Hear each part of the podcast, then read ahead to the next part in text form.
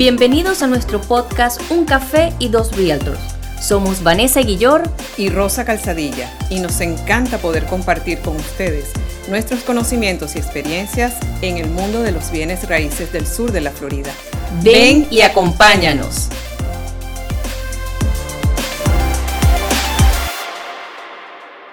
Hola, ¿qué tal? Bienvenidos a nuestro sexto episodio de Un Café Dos Realtors. Como siempre, aquí estamos Vanessa Guillor y Rosa Calzadilla.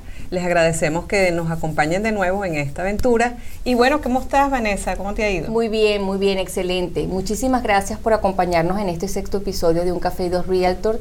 Eh, recuerden suscribirse en nuestro canal de YouTube Team USPBI Real Estate.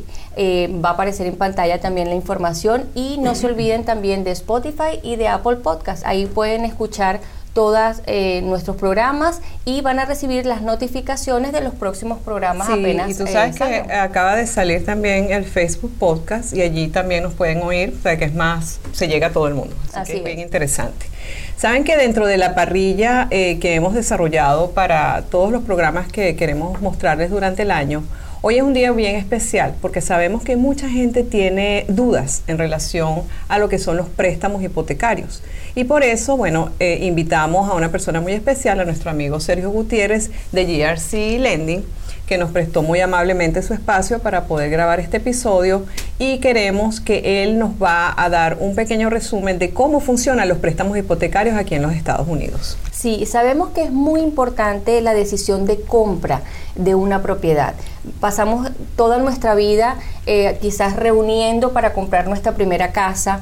Eh, los ahorros que tenemos en muchos casos los utilizamos para invertir en propiedades para nuestro retiro. Y por esa razón es tan importante que ustedes tengan conocimientos claros sobre los distintos tipos de préstamos hipotecarios que existen acá en los Estados Unidos y con eso pues ustedes pueden tomar buenas decisiones. Sí, la ventaja de poder tener esa opción, ¿no? De que puedas comprarte tu propiedad sin que tengas el dinero completo eh, y, tienes unos, unos, unas iniciales muy bajas. Así que esa es la idea, que, que, Sergio nos ayude a disipar un poco estas dudas y a presentarles un poquito más lo que nosotros tenemos. Sí, y recuerda también que es bien importante que la gente vea las ventajas que tiene tener una propiedad versus alquilarla. Sí. Eh, queremos hablar un poquito de eso para que ustedes vean las diferencias y las cosas, los pros que tiene eso y, las vías que pueden tener mediante un financiamiento. Bueno, fíjate que una de esas ventajas es el que cuando tú compras una propiedad, esa propiedad en el tiempo va a adquirir lo que se llama plusvalía. Quiere decir que la propiedad tú la compras en un precio y en el tiempo va a ir aumentando de valor y eso es como un ahorro, ¿no? Yo siempre digo que ese es el cochinito que uno tiene donde tú guardas el dinero todos los años porque se va aumentando el valor, cosa que no lo vas a tener cuando estás rentado. Es una de las ventajas más grandes. Estás en el tiempo con la propiedad durante 5 o 10 años y va aumentando un porcentaje dependiendo cómo está el mercado, pero siempre es una forma de ahorro. Sí, sí. Otra, otra de las cosas que, que ventajas pues que tiene eh, rentar versus comprar es que usted puede tomar mediante un refinanciamiento eh, lo que llamamos acá un cash out del, del, dinero que de sacar el dinero de, la plusvalía, y con eso usted puede comprar otra propiedad o puede invertirlo en alguna otra cosa que usted requiera eh, tener dinero ah, antes. Entonces cuando usted alquila no tiene ese, ese esa oportunidad de tener ese dinero digamos guardado para estas estas opciones sí tú sabes que otra ventaja también que siempre uno ve es que cuando tú tienes una propiedad, tú puedes hacerle este, arreglos, tú puedes hacerle remodelaciones, eh, es, algo que te va a quedar dentro de la propiedad, tú le puedes arreglar el techo, tú puedes hacer una piscina, tú puedes hacer la cocina y ese dinero queda contigo y te le aumenta el valor a tu propiedad, mientras que si tú estás en una casa alquilada, cualquier arreglo que tú hagas, eso se queda en la propiedad de otro. Así que definitivamente es una ventaja. Esa es una ventaja. Y otra ventaja muy importante es que cuando usted tiene una propiedad, eh, puede utilizar los taxes que usted paga en la propiedad con el mortgage eh, para descontar sus taxes personales. Sí, los Eso Es, eh, los taxes, los impuestos, sí. Es muy importante que usted vea ese beneficio porque cuando usted tiene un alquiler, pues no puede aprovechar este beneficio y eso es un ahorro durante todo el año que usted está teniendo eh, con sus impuestos personales, ¿no? esas son una de las pocas cosas que queríamos comentarles un poco sobre las diferencias de, de, alquilar versus comprar una casa. Sí, entonces mira, pues te parece, vamos a hacer un corte ahorita este, y luego vamos a regresar con nuestro invitado Sergio Gutiérrez. Ya venimos. Ya regresamos.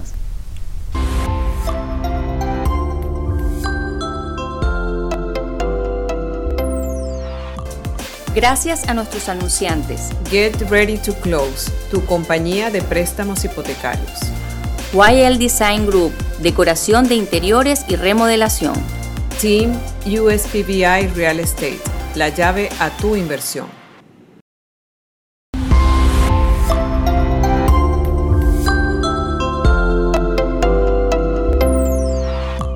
Hola, ¿qué tal? Y de regreso estamos aquí con nuestro amigo Sergio Gutiérrez, eh, quien amablemente nos, recibe en su oficina. Eh, y queremos darle la bienvenida. Bienvenido, Sergio. Gracias, gracias, Rosa. Tiene más de 30 años de experiencia para decirles en el área. Sí, sí, sí. Por eso es que queremos que, ustedes lo conozcan y sepan de todo lo que él hace acá en, en Jersey Lending. Em, queremos que le cuentes, Sergio, a todos nuestros oyentes, ¿cuánto tiempo tienes en, en la industria? Bueno, yo llevo más de 30 años en la industria haciendo préstamos, ayudando a familias a lograr el sueño de tener su propia propiedad. Eh, dentro de eso, I mean, hemos hecho bastante volumen de, transacciones para ayudar a varias familias en diferentes consecuencias de cada uno, ¿no? son extranjeros, locales, lo que vaya a ser, de diferentes formas de préstamos. ¿Y, hace cuánto comenzaste? ¿En dónde comenzaste a, hacer préstamos? Yo soy nativo y residente de Miami toda la vida. Soy en Miami empecé. Empecé en la banca originalmente, cuando tenía 18 años. Eh, y a partir de eso empecé en compañías hipotecarias para darle más opciones a la persona. Oye, ahorita que hablas de eso, eh, me parece importante destacarle a nuestras, nuestros oyentes cuál es la diferencia de un lender y, un, y, y, alguien que vaya directamente a un banco comercial como los que conocemos en, nuestro, en nuestra ciudad, por ejemplo. ¿Por qué es más beneficioso para un cliente ir a un lender a pedir un préstamo para una casa? Bueno, la, mayor diferencia es que cuando uno va a un, a un banco, tiene ese banco, sea Chase, Bank of America, Wells Fargo, quien vaya a ser, tiene sus guías exclusivamente de ellos. Ofrecen solamente los productos de ellos bajo los parámetros de ellos. Cuando van con un lender como mi persona, tenemos diferentes instituciones básicamente negociando para ese préstamo. Los términos son más favorables, muchas veces los intereses son más favorables, los requisitos de un payment, de ingresos y tal son más flexibles. O tenemos muchas más opciones porque tenemos diferentes instituciones con diferentes guías para facilitar. O sea, mucho más personalizado. Sí, obviamente. Le, buscan, le, buscan, al cliente directamente cuál es el programa que más le conviene según su Correcto. Sí, porque si de repente llega un banco y le dice, mira, este es el programa que tenemos y la persona no califica, ya perdió el tiempo. En cambio, si viene al lender, el lender tiene varias opciones donde la persona puede entrar. Exacto. nosotros variamos desde una puntuación tan mínima como 500 puntos de crédito eh, va a, un banco y a lo mejor le dice mínimo que trabajamos son 700 o 680, ya no califican, pero con nosotros sí pueden calificar. Ya, perfecto. Eh, Sergio, nos gustaría que nos dieras como un pequeño resumen de cuáles son los programas que tenemos aquí en los Estados Unidos para los compradores locales. Para los compradores locales tenemos una variedad bastante grande, eh, dividiéndolo en, partes más, más abreviadas. Tenemos los préstamos convencionales, que son los más tradicionales de todos, en cual eh, puede financiar casi cualquier tipo de propiedad que está buscando de cuatro unidades o menos. Eh, tenemos también productos de gobierno que son los FHA, eh, los uh, VAs que son para los veteranos, son las personas que han servido en el servicio militar de nosotros. Y tenemos aparte de eso los no tradicionales que son los non-QM que son para las personas que tienen problemas para demostrar sus ingresos o han tenido recientes problemas con el crédito o lo que sea, donde no caben en los productos tradicionales, pero también le podemos dar esa opción. La gente siempre nos pregunta eh, que siempre quieren comprar los primeros compradores, siempre quieren utilizar el FHA, pero muchos vendedores no les gusta recibirlo. Eh, ¿Cuál es la diferencia entre un FHA eh, que es del gobierno y un convencional? Bueno, sinceramente el FHA por el lado del vendedor de verdad que no lo afecta de ninguna manera. Mm. la tasación que van a hacer de la propiedad, el mismo tasador que hace una tasación para un préstamo convencional, igual puede ser un FHA. So, la tasación no la afecta. Eso para el causa del vendedor, de verdad, no lo afecta de ninguna forma. Para el comprador, ¿cuál es el beneficio? Tasa de interés mucho más económica. porque el gobierno garantiza o asegura el préstamo, en este caso, eh, donde el banco no tiene riesgo de pérdida. El gobierno responde por la pérdida del banco.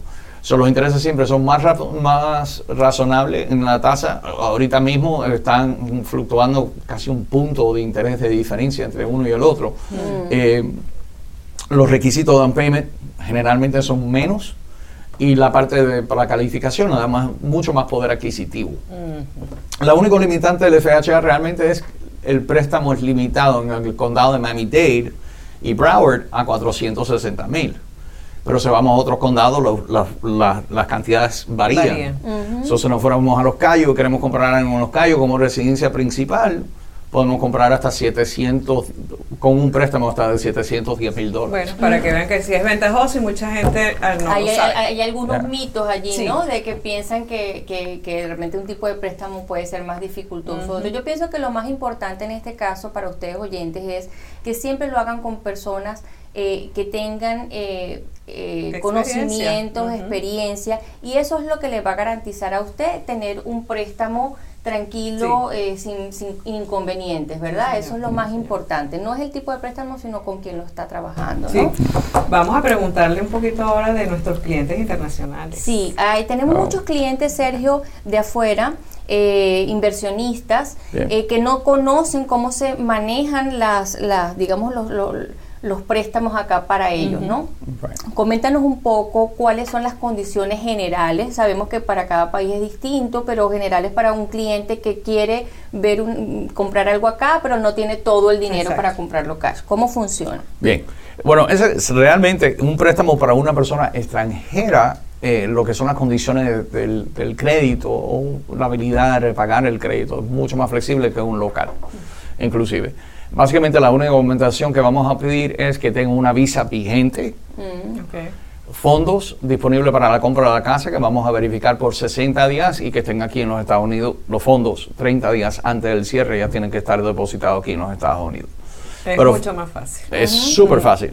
Eh, prueba de ingreso no hace falta, prueba de, de crédito de su país tampoco hace falta es un crédito bastante fácil. Eh, y de nuevo, visa vigente es lo único que necesitamos. ¿Cuánto más o menos podría ser el préstamo? ¿Desde cuánto tendrían que dar inicial las personas para poder accesar a este tipo de préstamo? Lo más tradicional es el 25%. Tenemos un compromiso con una inversionista con cual trabajamos que nos pueden hacer el préstamo con tan solo 20% de pronto inicial o down payment, como decimos aquí en Miami. Eh, donde es mucho más flexible, con mucho más poder adquisitivo. Eh, mínimo de préstamo que prestamos 100 mil dólares. tenemos la oportunidad de comprar un apartamento o una casa o un 130 más o menos para que, 130 más básicamente casi al, al kilo del número casi al kilo. Sí y ya con eso pues pueden conseguir un financiamiento bien interesante. Bien importante esa parte. Una cosa que nos preguntan Sergio es cuando una persona está afuera y compra. Eh, ¿Tienen que viajar hasta acá para hacer el, cierre de la transacción si, el, si es financiado? ¿Qué en este opciones tienen? ¿Cuáles son sus opciones? Bueno, no necesariamente tienen que estar aquí. Eh, pueden estar en su país, mientras que la embajada le permita autenticar la firma. Se pueden ir a la embajada, sacar una cita, van, le mandamos los documentos y van a la embajada y básicamente le testifican que ellos firmaron delante de un oficial de la embajada y vale igual como si estuvieran acá. O sea que en ese caso usted no se debe preocupar si tiene limitaciones por su tiempo, por trabajo para viajar, porque eh, efectivamente el banco le manda los, los documentos a la embajada y usted firma allí y luego hay que mandarlos de vuelta y usted puede hacer sus transacciones sí, tranquilamente. Y ese es uno de los servicios que se presta aquí en GRC, este, de prepararle toda la documentación. Lo tenemos lo que se llama la casa de títulos, que es la que está en el medio haciendo toda la parte de, de donde entra el dinero, donde sale. Y bueno, aquí nosotros como realtor tenemos esa, esa, esa habilidad de poder unir a todas esas personas para que esa compra que usted haga sea segura. Es importante que me acabo de recordar eh, que le comentemos a todos los, sobre todo a las personas que están afuera de Estados Unidos que no están acostumbradas, que le hablemos eso de la casa de título, Rosa, eh, porque muchas veces no saben cómo funciona y es muy importante que Sergio, ya que está acá, eh, también nos comente un poco la importancia de la casa de título para la garantía de las personas que están comprando, ¿no? Bueno, sí, a mí yo creo que es muy importante, todas las partes de la transacción son muy importantes. La casa de título efectivamente es muy importante, que es la persona que va a hacer el cierre o o, completar la transacción, llevar los documentos al registro civil para registrar todos los documentos, para que todo el mundo sepa quién es el propietario y tal. So, la compañía de título le asegura su título, le protege cualquier reclamo posterior de título y toda la cuestión. So, la compañía de título es una parte muy importante de la transacción. Uh, nosotros como banco somos una parte bastante importante de la transacción y ustedes como realtors también es una parte muy importante para la transacción, porque facilita la transacción para todos los consumidores.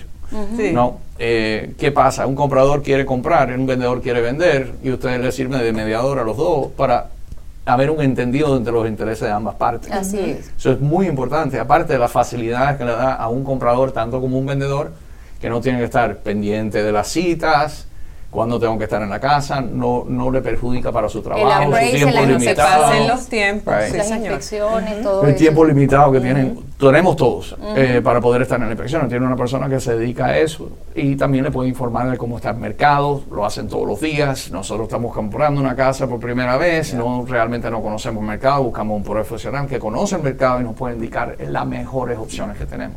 yo como hipotecario le puedo decir que cuando tengo un realtor, una transacción, tengo eh, porque no hay ningún conflicto de ningún tipo. Así, así es. Bueno, ya saben, eh, eh, estos son algunos de los lineamientos que nosotros utilizamos acá en los Estados Unidos para eh, hacer las transacciones de compra-venta. si tienen alguna pregunta, pues nos pueden escribir, ¿verdad? Sí, no, y la idea es que este Sergio nos presta, somos, somos un equipo, realmente nosotros formamos un equipo, tenemos nuestros abogados de, real estate, tenemos la casa de títulos, tenemos a Sergio la parte de préstamo y siempre tratamos de darle a nuestros clientes esa, esa seguridad de que todo lo que ustedes vayan a hacer a través de nosotros es completamente legal, que es muy importante, eh, y está protegido. Así que bueno, Sergio, gracias. Eh, me gustaría que compartieras con nuestra gente eh, dónde te pueden contactar, si tienen alguna pregunta o requieren de tus servicios. Como no, me pueden llamar aquí a la oficina, el número es 305-201-0472 o 305-2010 GRC. Eh, nos pueden llamar acá o mi, igual mi correo electrónico sergio arroba grclending.com. Ahí saben que tiene algo muy interesante en la oficina de Sergio, que es la aplicación que es totalmente online, facilita. Se le pasa un link donde usted va a llenar sus datos de la forma más fácil y aquí le hacen la precalificación. y, la, pueden terminar o en inglés o en español, como prefiera. Así que bueno. Excelente, excelente. Gracias Sergio, gracias por tu tiempo, por darnos toda esta información de valor para nuestros clientes. Y bueno, yo creo que ya vamos a un corte comercial y ya regresamos. Buenas tardes. Ya venimos.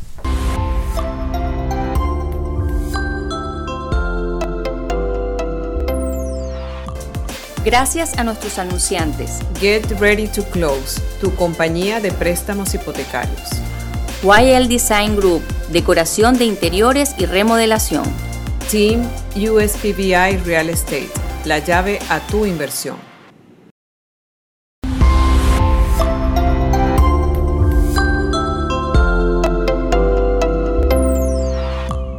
Y regresamos con nuestro eh, segmento ¿Qué está pasando en Miami? Que, tenemos para hoy. Tantas cosas que pasan en Miami, ¿verdad? Tenemos muchos eventos todos los meses. Y pues en el mes de marzo, el mes que acaba de pasar, eh, se reinició de nuevo después de dos años de pandemia el Ultra Music Festival, uno de los eventos más esperados aquí en Miami. Viene gente de todo el mundo, eh, jóvenes, bueno, y no tan jóvenes también, que les gusta la música electrónica.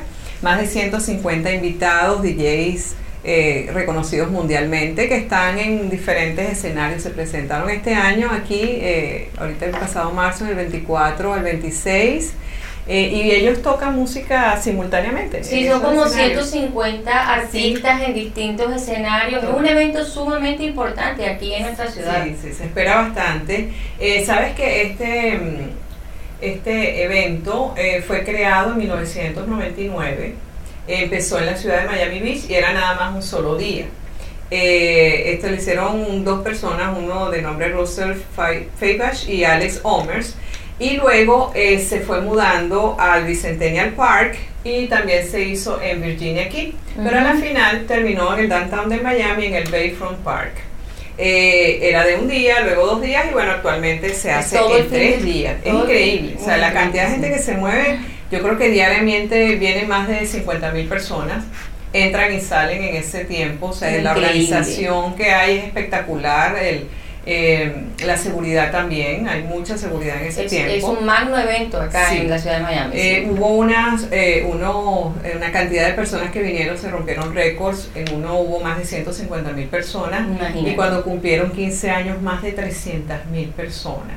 Y sabes que es uno de los eventos más importantes para la ciudad porque recauda más de 900 millones de dólares Imagínate, ¿saben? Todo lo que es hospitalidad, este restaurante, entretenimiento, o sea, es un buen ingreso para la ciudad y por supuesto para toda la gente que tiene inversiones de renta se renta súper bien en esos días. Así que eh, lo esperamos todos los años y bueno, aquí este es muy importante para Y usualmente se hace en esta en esta época, ¿no? Entre marzo y abril. Es la época que se hace el ultra. Así que estén pendientes, atentos para el próximo año. Y otro evento que eh, se hace también todos los años, que se había suspendido también por la pandemia, es el, el Miami Open para los amantes del tenis, los, los deportistas.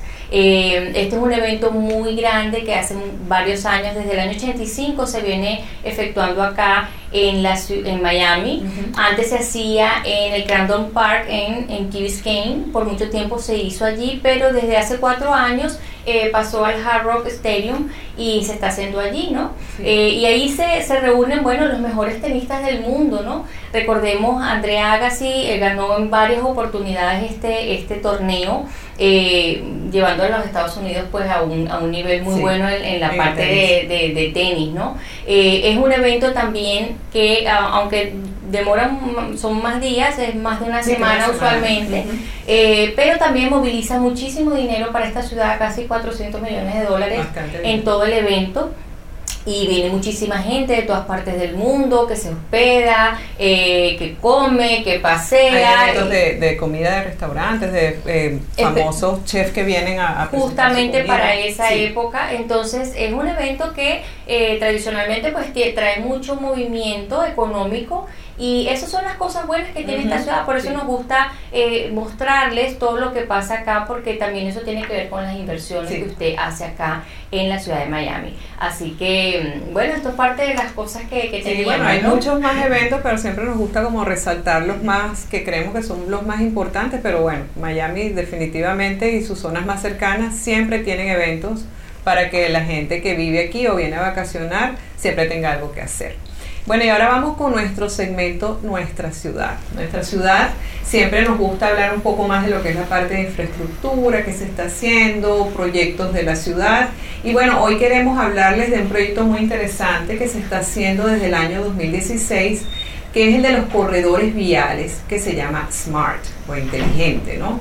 En esto, este, este proyecto que se hace es que la ciudad eh, hizo un plan donde en eh, las carreteras, en las autopistas, se creó un canal especial para autobuses.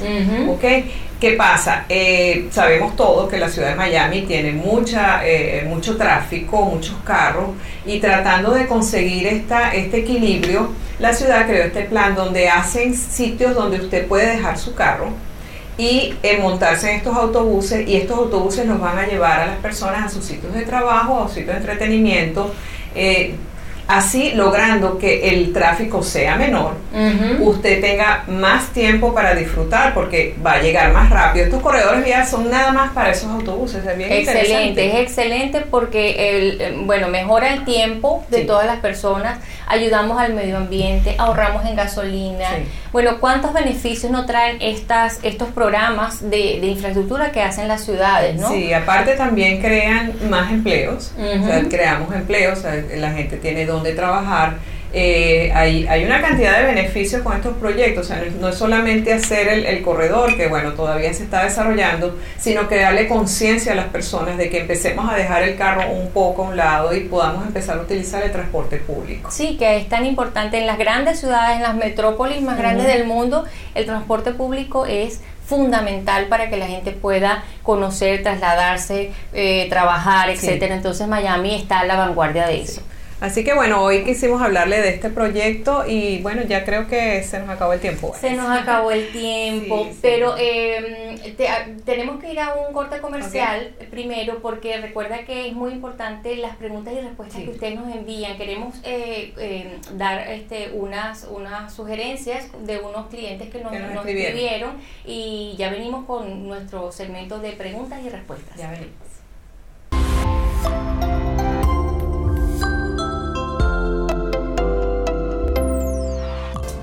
Gracias a nuestros anunciantes. Get Ready to Close, tu compañía de préstamos hipotecarios. YL Design Group, decoración de interiores y remodelación. Team USPBI Real Estate, la llave a tu inversión.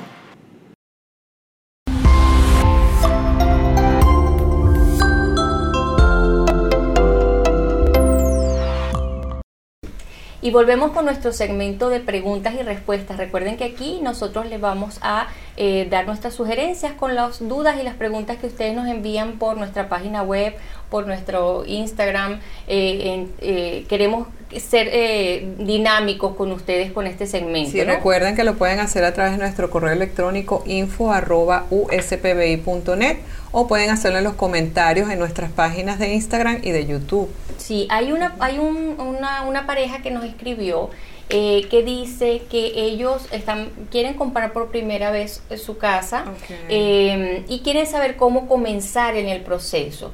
Y me gustaría que les comentaras un poquito cuáles serían los primeros pasos que tienen que seguir. Sí, eh, bueno, es importante siempre destacarle a las personas, que es una de las cosas que siempre le decimos a nuestros clientes, no empieces a ver casas si no estás precalificado.